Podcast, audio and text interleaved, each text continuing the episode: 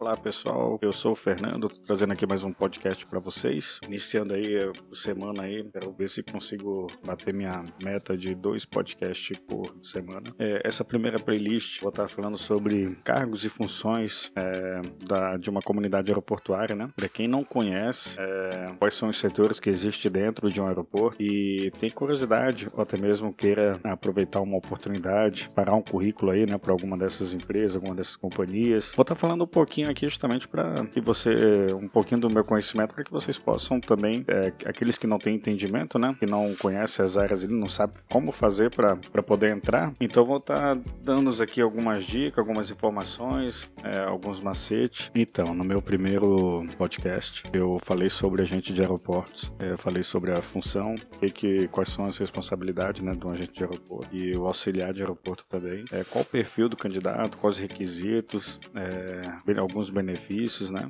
E como fazer para entrar. Bom, agora eu vou estar tá falando da equipe de handling. Então, lá eu dei uma prévia sobre a equipe handling. Hoje eu vou estar tá falando sobre é, especificamente essa equipe, né? O que é uma empresa de handling, ou rampa, né? Como é conhecido, né? E como fazer para entrar. É, é, bem, é, é, bem simples. A, a, o que é uma empresa de handling, né? São serviços que são voltados para transporte de bagagem, limpeza da aeronave, inspeções de segurança, raio-x, é, tem também check-in, abastecimento, transporte e suporte para a tripulação, entre outras atividades, né, fazem parte das atividades de uma empresa de ground é, handling. É, simplesmente, né, as atividades da, da área de, de rampa são importantes para a liberação e realização do voo, então pode ser uma das últimas etapas operacionais. A satisfação de nossos clientes né, estará completa se a área de rampa, que é a equipe de handling, atuar na na coordenação do voo de uma forma bem eficaz e preventiva, né? O funcionário lá que é encarregado pela área da, de rampa tem as suas funções bem é, descritivas. Então tem uma IC para isso aí. A IC, quem, quem, quem, faz a IC é a ANAC, né? E a IC, a, a IAC, a 121, a traço 1001, ela tá discriminando ali quais são os itens lá no 2.1.2. As companhias aéreas, elas também seguem várias IACs que tem lá específica para cada área. Então nada é feito por acaso. É, é, tudo na, na, aviação ela tem um padrão e tem um procedimento a ser cumprido, né? E a ANAC ela tá aí para estar tá fiscalizando e garantir que esses procedimentos são, são, estão sendo feitos de acordo com o que está no manual, né? Então a área de rampa é considerada os olhos da liderança da empresa no pátio. Uma vez que diversas atividades, né, que têm interferência como aeroportos são realizados ali é comissaria, manutenção, limpeza de aeronaves, carregamento e descarregamento de bagagem e cargas, abastecimento, embarque e desembarque de clientes, né? Segurança patrimonial são processos executados aí nesta área e cabe ao funcionário responsável por atuar na rampa a tarefa de coordenar todas estas atividades, para que o, o voo né, saia no, no horário e dentro dos padrões de segurança da empresa. A entrega do manifesto de peso e balanceamento pode ser considerada também uma etapa final do processo de rampa. Imediatamente antes do fechamento de portas, significa também que todas as etapas de, do despacho do voo estão cumpridas até é, aquele momento, né? O funcionário atuando na área de rampa, né, ele deve sempre manter-se informado e atualizado sobre o procedimento uh, que afeta esta área, através da leitura dos boletins, revisões temporárias, né? E principalmente dos manuais MGO, que é o Manual Geral de Operações, e o MGR, que é Manual Geral de Ramp. Bom, a maioria das companhias aéreas tem esse serviço de handling é, aqui no Brasil é terceirizado, né? Com a chegada de várias outras empresas aí que prestam esse serviço, né? Como a Sua Sport, como a Denata, é, tinha a RM, né? Que a, a Denata acabou comprando a RM. A Denata é uma uma empresa de fora estrangeira, né? E vem crescendo muito no Brasil. Mas enfim, tem uma série aí de, de empresas como a Provol, né? A Susport, a Denata e tem outras mais aí que elas vêm prestando esse tipo de serviço e as companhias aéreas fica até mais barato para a companhia aérea é, contratar um serviço terceirizado do que montar uma equipe dessa para atender é, em bases pequenas, né? É, um ou dois, três voos aí por dia que acaba saindo muito caro. Então é mais vantagem você ter uma, uma empresa dessa para você poder contratar o serviço. Vou falar um pouquinho aqui, ó, para a definição de bagagem, os tipos de bagagem transportados pela empresa, é, local em trânsito, conexão, é frágil, né? Heavy, que é volumoso, especial, etc. É, tem um, fala, tem, tem um, uma, um capítulo na, na IAC que fala só disso aí. É, o que é carga perigosa também, quem vai estar tá trabalhando ali na renda, ele precisa saber o que é uma carga perigosa, porque ele vai estar tá, é, manuseando uh, as cargas, né? E de repente, já imaginou uma carga perigosa ali é, e ele manusear de forma inadequada aquilo ali pode ocorrer um acidente? Então, para as condições de transporte de cargas perigosas pelas normas da empresa aérea, então tem um manual de artigos perigosos e todos têm que estar cientes disso aí.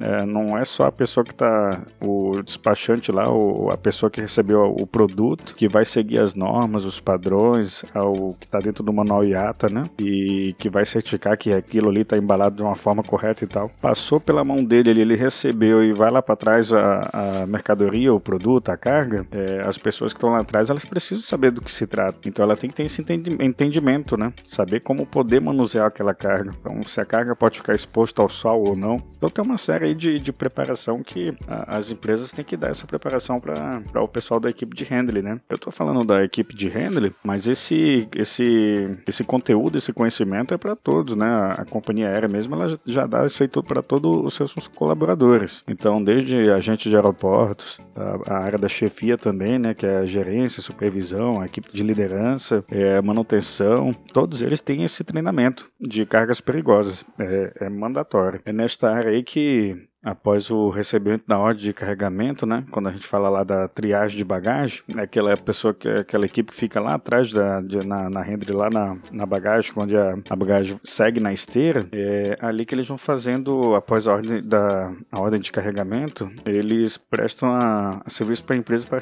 carregamento e descarregamento de bagagem. Então eles vão organizar as pranchas para colocação das bagagens, conexão no próximo destino, é, em trânsito no próximo destino e que tem destino final final a próxima base. Destinos aplicáveis, né, para aquela bagagem, para justamente ela poder chegar no seu destino correto, né? Esse procedimento, como fazer isso, também está no MGR, que é o Manual Geral de Rampa da empresa, né? No processo de aceitação de cliente, né, no check-in, como já foi dito, temos situações em que as bagagens são aceitas, mas em condições de stand-by, ou seja, é, será necessária uma confirmação do embarque deste volume após o encerramento do atendimento do voo. É, esses aí são os clientes pagos, né, que ficam em uma lista lista de espera aguardando lugar no voo ou cliente que viaja com bilhete e benefício como funcionário, acompanhante, etc. Somente será aceito após todos os clientes pagos terem sido atendidos. O volume de bagagem né, destes clientes receberão uma etiqueta stand-by, vinda do vem lá do capítulo de formulários de etiquetas. E os ao serem recebidos né, na, na rampa de triagem, devem ser colocados próximo à prancha ou carreta, aguardando ali a confirmação da, da área de check-in para que seja carregado ou não na na, aeronave respectivo voo, né? Já o manifesto de bagagens embarcadas, o manifesto ele é uma planilha utilizada pela empresa de handling, né,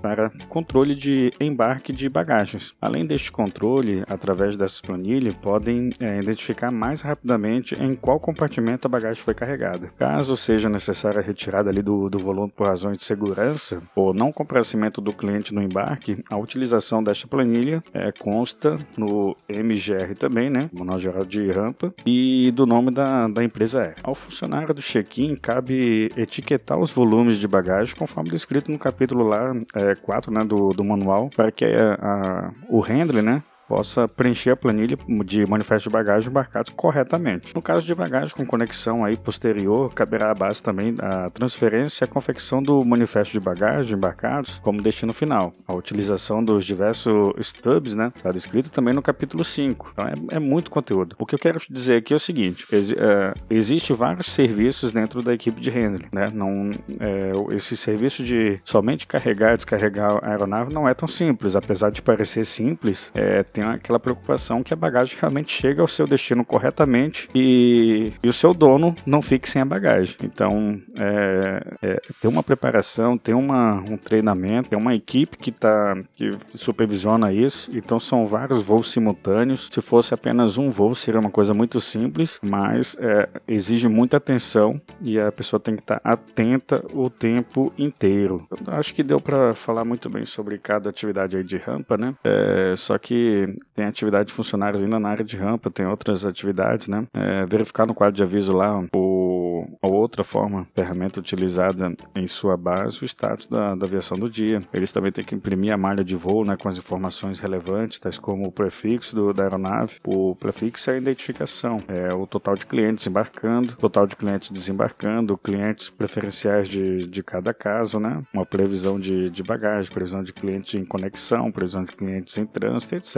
É, participar do briefing, né? O briefing é aquela chegada, aquela reunião que a gente faz de início, né? com controle ou supervisão do turno e com, e com o handling sobre a operação de rampa dos voos do, daquele turno, daquele turno específico ali. É, dirigir também a área ali de, de esteira, né? E verificar o posicionamento da, das carretas, identificação das mesmas, condições e esclarecer quaisquer dúvida é, do, do handling. Verificar a manutenção também, se haverá envio de materiais noturno e se alguma aeronave necessita de GPU ou outro equipamento de apoio. A GPU são equipamentos de, de, de apoio de solo, né? ground support equipamento e ela fornece energia elétrica para a aeronave. Então, quando o gerador da aeronave é, ele está tá inoperante, é utilizado em solo a, a fonte externa. Então a, a, equipe de render também é que encosta aí esse, esses equipamentos para gente. É, responsabilidade do funcionário atuando na rampa também, informar imediato supervisão ali qualquer normalidade ou ação não rotineira, né? Como inspeção da ANAC, inspeção da Visa, incidentes, abarroamentos, né? É, escota e outros lá, é, bem como estar familiarizado com os procedimentos, regular, regulamentos sobre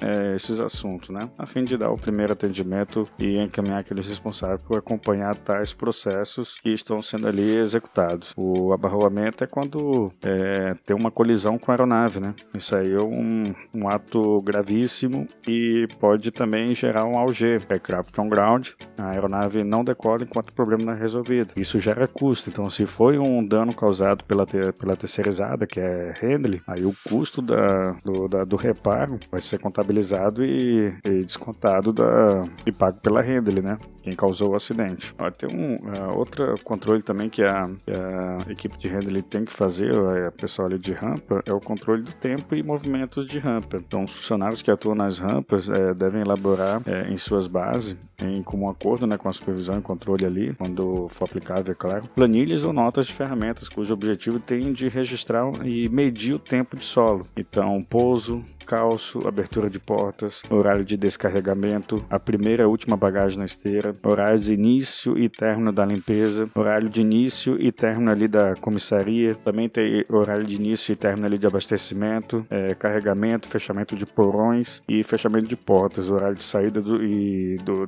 de, de retirada dos calços e decolagem. Então, porque se houver algum atraso por parte da, da terceirizada, eles precisam ter o código ali de, de atraso que descreve, que descreve motivo no qual eles cometeram aquele atraso. Então, além do, do registro e medição do tempo, estes dados são importantes para que a, os profissionais que atuam na, nesta área possam gerenciar suas rotinas de trabalho com foco né, na melhora do processo e redução do tempo ali no solo, é, quando necessário. Então, elaborar é, plano de ação a fim de tomar as ações corretivas né, necessárias na ocorrência e desvios e prevenir quanto à recorrência, aprimorar ali as rotinas né, é, é, e melhorar o processo. Então, compartilhando com os envolvidos os resultados obtidos né, e e, como foco principal atuar né, no modo eficaz na busca para atingir as metas, tanto locais quanto corporativas, cujo resultado ela será a satisfação do cliente. Né? É, então, assim, pessoal, tem, tem muitas áreas ali dentro da, da equipe de renda para você poder atuar. Então, eu falei várias aqui, né? De, principalmente delas são que é, presta o serviço ali para a companhia, tanto na área da limpeza, como encostar a escada, colocar calço na aeronave, efetuar o descarregamento, carregamento. É, também tem um serviço de terceirizada que faz check-in para empresas que não têm o seu check-in, a sua base de check-in próprio, né? Tem área de supervisão, área de liderança, área de coordenação. É, existe uma série de, de fatores e essas empresas é bacana que ela também tem muitos benefícios, né? Além do salário, então o salário varia um pouco ali entre 1.500 e 2.000 reais, depende da, do, da função que você está ocupando. Também tem direito aí aos benefícios Visa Vale, Visa Alimentação, né? Cartãozinho, voucher alimentação e voucher refeição, é, plano de saúde, plano dental, entre outros benefícios aí que acabam ajudando muito e a, a escala de trabalho também. A escala de trabalho é de 6 por 1. É, eu espero que tenha ajudado vocês, aquele que estão em busca de, um, de, um, de uma oportunidade e não sabe por onde começar. Então, o currículo também você encontra nesse, no, no site da, dessas empresas. É fácil cadastrar o currículo. E também outra dica, é, tenha um currículo impresso e procure o gerente de cada equipe de handle dessa e pegar pessoalmente. É, isso aí, com certeza, é a opção melhor que você pode fazer mais garantida. Né? E o processo também é processo seletivo. É, além do processo seletivo, é necessário que você possua o ensino médio completo. Né? É, não, não precisa ter experiência na área, basta ter é, ficha limpa né? para quem deseja trabalhar em qualquer área no, no, no aeroporto. A, é, os antecedentes criminais tem que estar em dias, tem que estar ok. É, nível su superior não, não, não, é necessário, não precisa. É, e para quem deseja ser um operador de, de, de, equipamentos ali, fazer pushback na aeronave, dirigir aqueles tratores, precisa ter habilitação na categoria E. Então, pessoal, é, espero que tenha ajudado vocês, né? É, vou ficando por aqui e até uma próxima.